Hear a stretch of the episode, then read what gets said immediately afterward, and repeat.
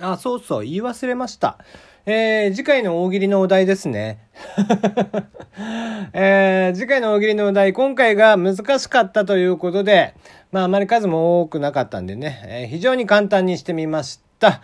えー、これなら送ってこれるでしょう。ということで、えー、若干下ネタよりです。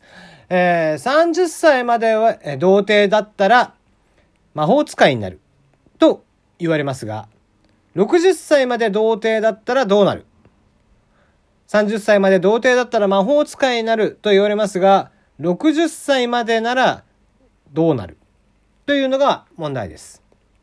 はい。もう、こんなもん、いくらでも送ってこれると思いますんで、えー、別にね、どうなるっていうのはもう、どうっていうのはもう、職業とかそんなの関係なしに、何でもいいですのでね、えー、もう思いつくもの、もうポンと思いついたものを、えー、サクッと送ってきていただければいいかなと思っております。えー、メールの方はすべて、えー、こちらはプロフィール欄にありますメールはというところで URL 載せてます。そしてツイッターの方でも固定で載せております。えー、質問、感想、応援、不調た恋バナ相談口、何でも結構です。